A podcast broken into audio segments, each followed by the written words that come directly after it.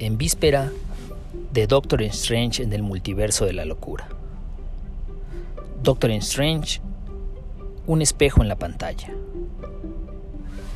Las películas de superhéroes, como todo en la vida, tienen algo que decir, algo que contar.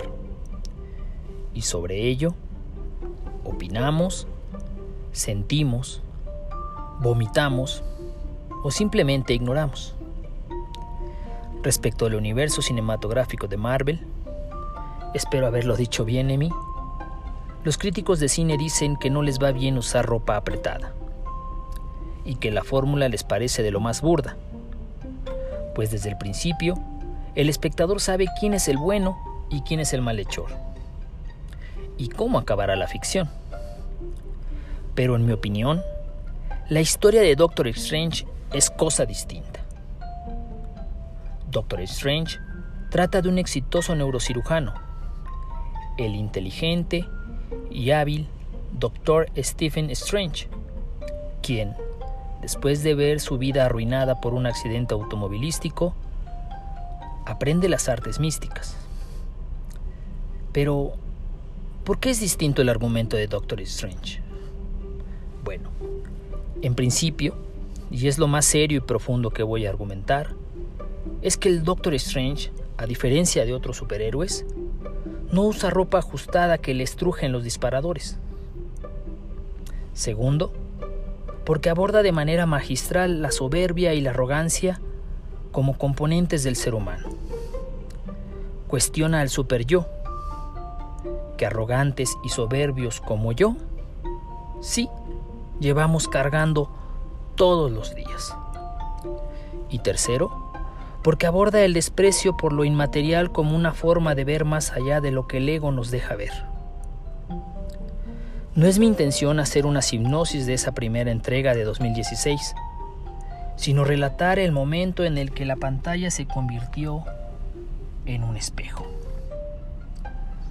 Stephen y yo compartimos la arrogancia. Al igual que él, yo me he empecinado en creer que estamos hechos de materia y nada más. Me he procurado, como lo hizo él, en alimentar mi intelecto sin importar nada más. Todo era y sigue siendo visto desde mi mirada. Nada puede salir mal si está de mi lado el conocimiento material. Él, el doctor extraño, perdió la sensibilidad en sus manos que lo, que lo hacían único. Yo perdí el lugar y el entorno donde hacía valer mi autoridad. Él decidía a quién operar y a quién no, qué caso merecía su conocimiento y precisión. Yo evidenciaba la ignorancia y el abuso de mi entorno, descalificando a propios y extraños. Éramos como dice la hechicera suprema, hombres mirando al mundo a través de un ojo de cerradura. En la trama, Stephen conoce a Wong, quien le dice, Ten cuidado con el camino que tomas, Strange. Hombres más fuertes que tú han perdido su camino. Yo, cuando salgo a correr, he escuchado esa misma advertencia. Incluso, con frecuencia, cuando las piernas se agotan, he escuchado a Mordo diciéndome, olvida todo lo que crees saber.